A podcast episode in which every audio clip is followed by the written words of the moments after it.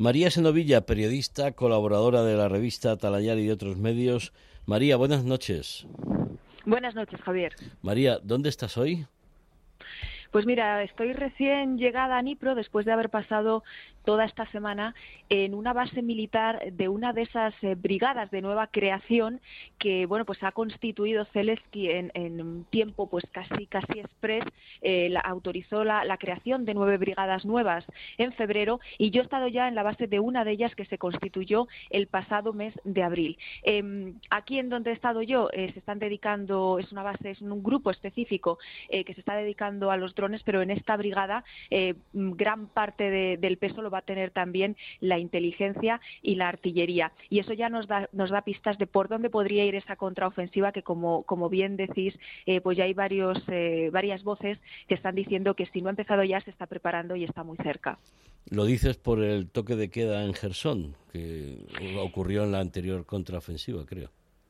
Entre otras cosas, eh, nos avisaban hace unos días de que en toda la provincia de Gerson se decretaba un toque de queda de tres días, desde hoy por la noche hasta el próximo lunes por la mañana, y esto efectivamente nos recordaba a lo que sucedió el año pasado, que tal que un mes de agosto de, 2022 decretaron también un toque de queda largo, fue en Gerson, fue también en, en y precisamente aprovecharon esos días el ejército ucraniano para mover tropas, para mover armamento, para mover vehículos e inmediatamente después arrancó la contraofensiva. Entonces ya em, pues se están dando muchas pistas. También cuidado puede ser un señuelo porque no olvidemos que, parte de la estrategia ucraniana es la de, la, de jugar al despiste, no decir voy a atacar por un sitio y luego eh, empezar la ofensiva por otro punto totalmente diferente cuando ha conseguido que las tropas rusas muevan eh, pues eh, a sus fuerzas y las desplacen. Entonces bueno, lo que sí que está claro es que hay movimiento. No sabemos por dónde va a salir esto, pero parece que por fin en mayo está arrancando todo. Y hay que decir también que llevamos eh, tres días de buen tiempo, sin lluvia, que el barro se está secando. Ahora mismo, eh, bueno, tenemos eh, las temperaturas aún son frías, pero no está lloviendo lo que, lo que, por ejemplo, se registró en lluvias la semana pasada. Y eso también es algo clave, la meteorología, el, estado del terreno, para que puedan empezar los movimientos militares. Oye, María, ¿nos puedes contar más, más cosas? De cómo utilizan los drones esa brigada con la que has estado esta semana, porque creo que se utilizan de alguna manera novedosa más. Eso es, eh, y no solo la utilización, también la formación de los que van a utilizarla.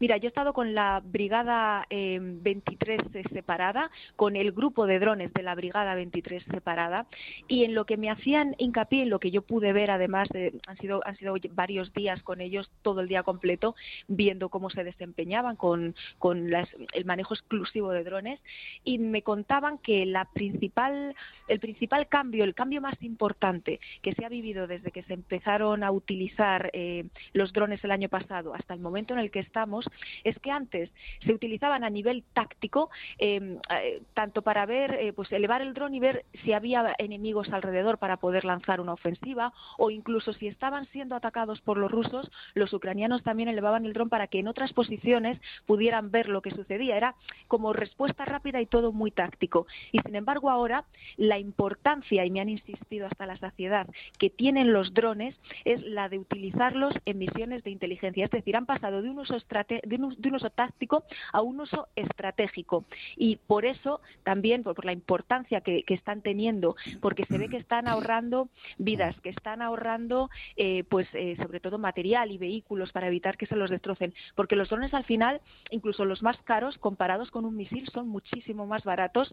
Entonces han visto que merece la pena invertir eh, pues en esta nueva herramienta de de cara a este nuevo arma de guerra que, era de uso civil hasta hace muy poquito, pero que, han, sabido eh, ver, han sabido ver cómo se le puede sacar provecho, pues en, un momento ahora mismo de la guerra. Entonces, eh, donde donde yo he estado, aparte de ahí se, daban cita, la verdad, pues em, formadores de, pilotos, formadores de, estrategia de drones, formadores para utilizar esas nuevas armas antidrón que también está recibiendo ya el ejército ucraniano, algunas donadas y otras compradas, carísimas, pero que bueno, pues que, en el momento en el que estamos es también igual de importante saber manejar los drones que saber neutralizar los drones de los enemigos, ¿no? sin duda. y Claro, y se está viendo eh, el empeño, el esfuerzo y sobre todo la organización y la profesionalidad que están poniendo en estos momentos dentro del ejército ucraniano para formar a la mayor parte posible de,